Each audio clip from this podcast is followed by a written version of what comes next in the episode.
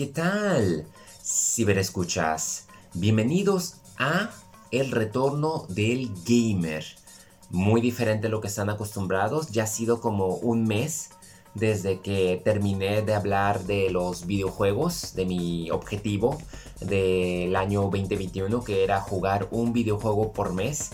En esta ocasión pues llega el análisis de lo que fue jugar estos 12 videojuegos. Y qué me, hizo sentir de, después de 8 años de haberme distanciado de las consolas a tener la oportunidad de conseguir un PlayStation 4 gracias a mi hermano y ponerme a jugar juegos clásicos no solamente de, esta época sino también de a principios del, 2010-2011 que, que sin duda han sido varios juegos que, se fueron del radar y todavía me quedé con ganas de jugar unos, pero nunca se es tarde y estoy seguro que no van a pasar otros 8 años, pero entre tanto, pues así va, ¿no? El primer videojuego que inicié fue Rise of Tomb Raider. Yo creo que fue lo más ideal, ah, teniendo muy en fresco que el último juego fue, que jugué fue Tomb Raider, con ese me retiré. Entonces yo creí que, empezar a jugar el segundo era lo más lógico y lo más hollywoodesco, por así comentarlo. Me gustó mucho, la verdad, mejoró bastante en el control, en los efectos especiales. La historia no me cautivó tanto como el original porque era más de horror, pero aún así es Tomb Raider, es Lara Croft que no es de amarse y ver a ella como en cierta manera se eleva y descubre una sociedad perdida es pues una aventura en toda la extensión de la palabra y explorar tumbas y reliquias fue muy elegante. Pero obviamente se entró a otro nivel cuando fue Shadow of the Tomb Raider que yo creo que es el mejor de todos los videojuegos de Tomb Raider y yo creo que con esto destrozó Uncharted en todos los sentidos, la ambientación, el desarrollo de personaje, o sea, realmente aquí culmina siendo la Tomb Raider que muchos conocemos. Me fascinó verla vulnerable, ver cómo sus acciones tienen consecuencias que afectan no solo a ella y su crecimiento, sino afectan al mundo entero.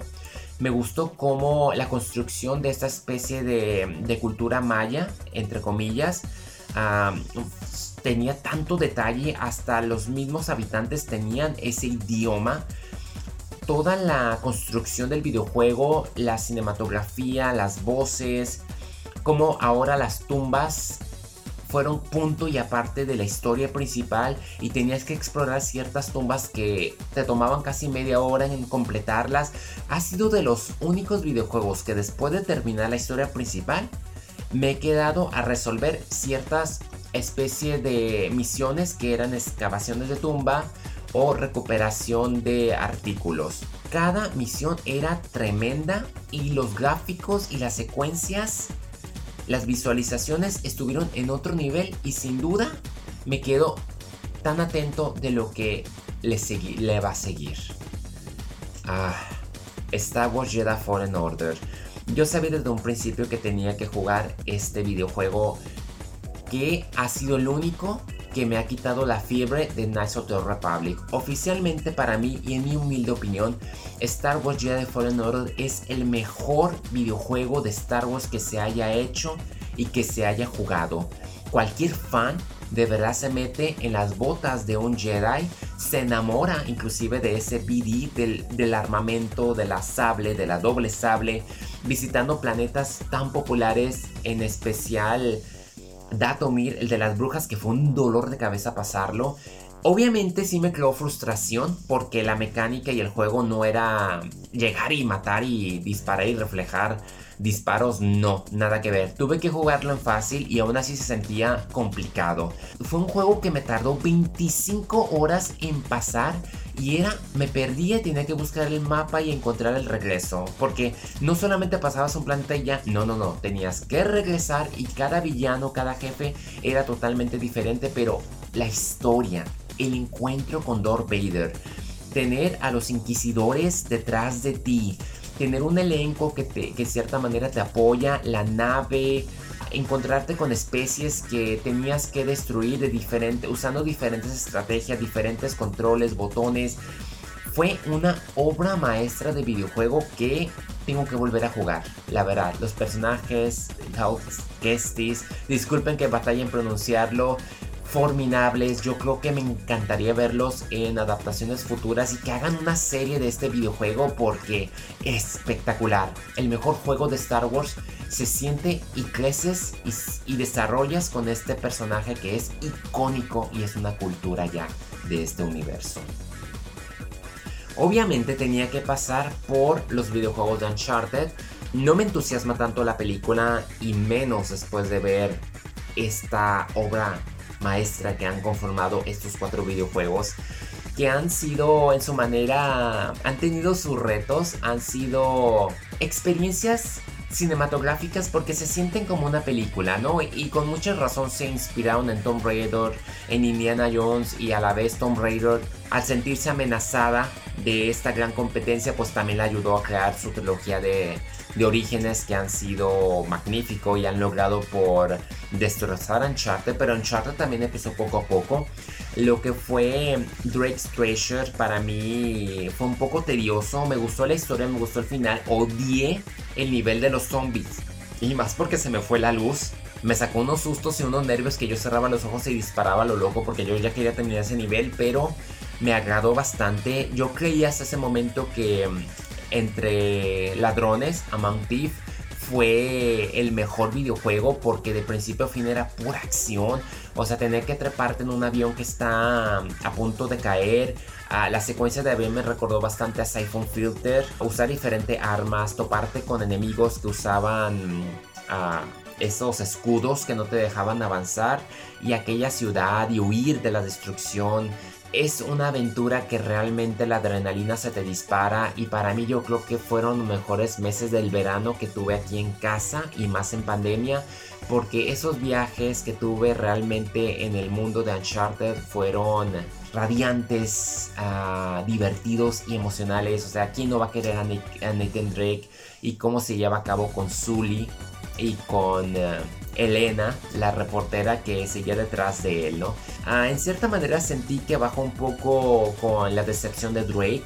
El juego se fue más a una mecánica de golpes que se me hizo aburrido en momentos. También la secuencia del desierto ah, le quitó como que mucho interés. Ahora creo que uno sabe lo que se siente andar ahí perdido en pleno desierto, en plena arena. Pero me encantó bastante cuando tuvo que ir en esa secuencia de los barcos y de la alta mar cada videojuego tiene lo suyo y también cómo corrió en aquella ciudad de árabe. Se vio muy tipo Misión Imposible cuando Ethan Hunt se agarra, corriendo por las localizaciones exóticas. O sea, es una aventura realmente cinematográfica de la cual necesité tomarme un descanso cuando empecé a jugar uh, Squadrons. No el mejor juego de Star Wars para ser sincero. Yo creo que se apoyó bastante en Battlefront. Salió gratis porque había una promoción por la mm, página de PlayStation. Pero fue muy flojo, la verdad, ni siquiera se molestaron tanto en las visualizaciones. Y, claro, te sientes en la cabina de un piloto, juegas ya sea de imperio o de rebelde y al estar de un lado a otro pues no conectas con los personajes y no sientes como que lo que deberías de sentir, ¿no? Pero pues ni modo, pues lo jugué, ¿no?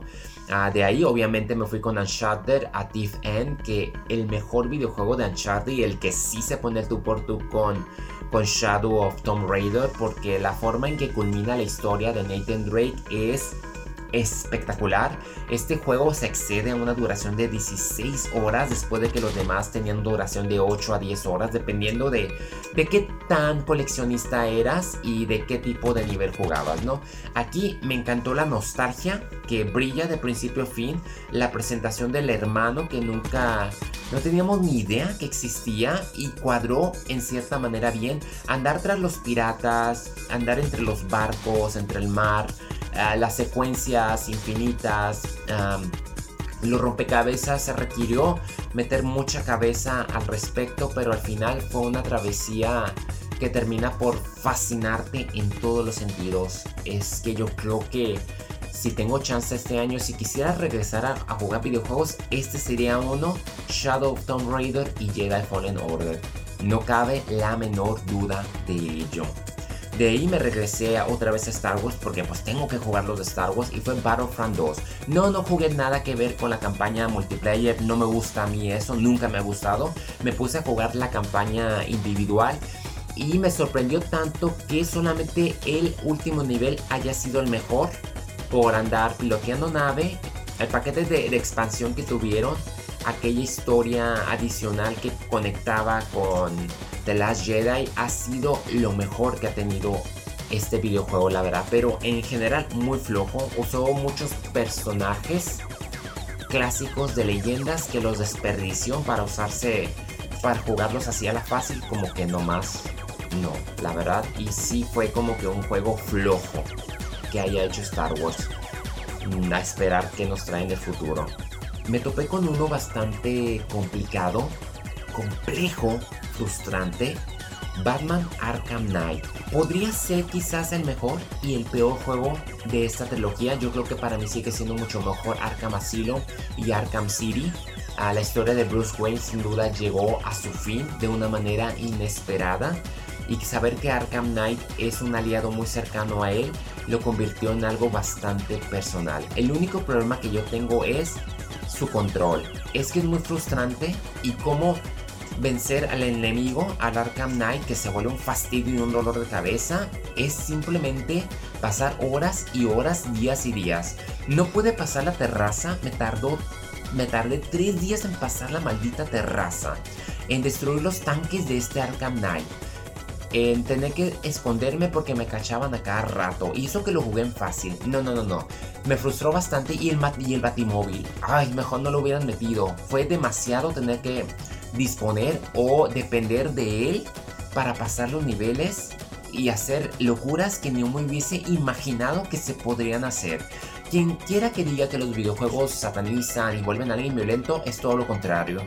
Los videojuegos te retan a que saques lo mejor de ti y venza los obstáculos de manera inteligente usando estrategia y no solamente yendo a atacar, no.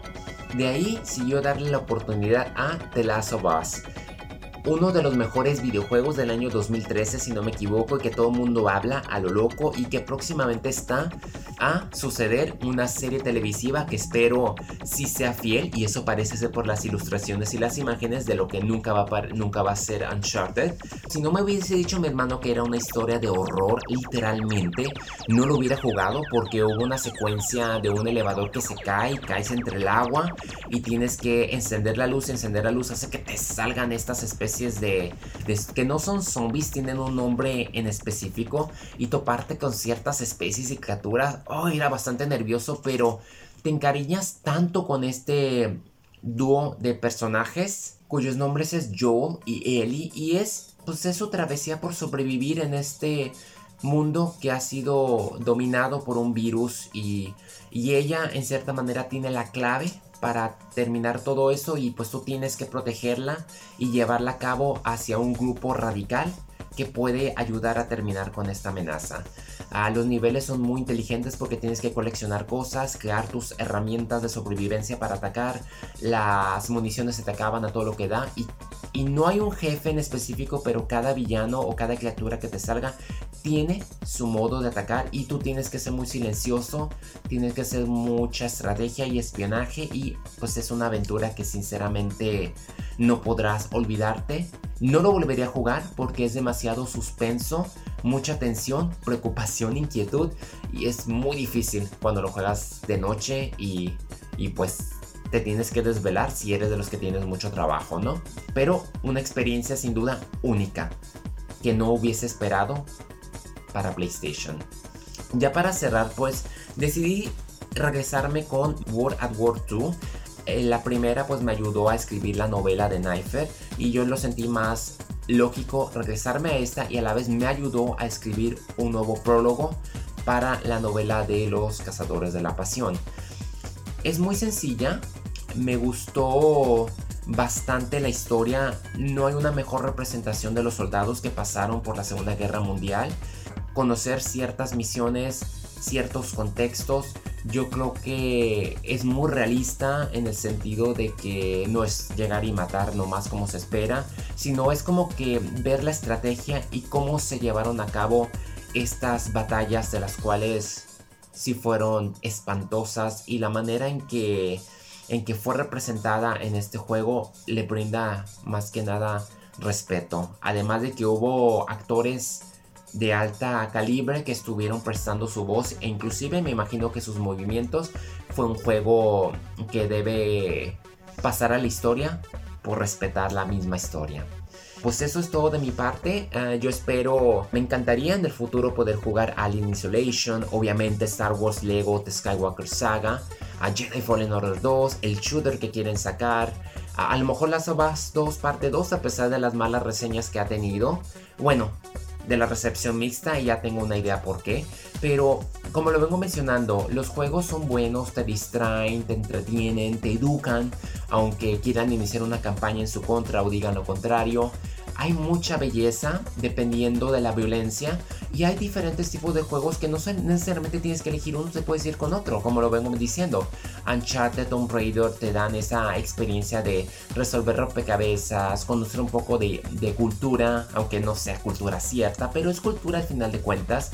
Y pues los Star Wars te hacen cubrir tu imaginación de formar parte de una aventura en una galaxia no muy muy muy lejana es, ya es cada quien de acorde a sus gustos y yo sin duda me la pasé fenomenal en este año, el 2021, jugar un juego por mes. Fue mucha retroalimentación, mucha nostalgia y espero tener la oportunidad de, volver a jugar algunos de los juegos que mencioné y de poder aventurarme. Y estoy seguro, estoy seguro que no van a pasar otros 8 meses antes de que vuelva a meterme de hielo.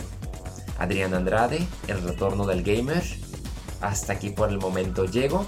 Ya veremos si en el futuro regreso a jugar uno que otro juego, pero ya no sería así como que tan formal.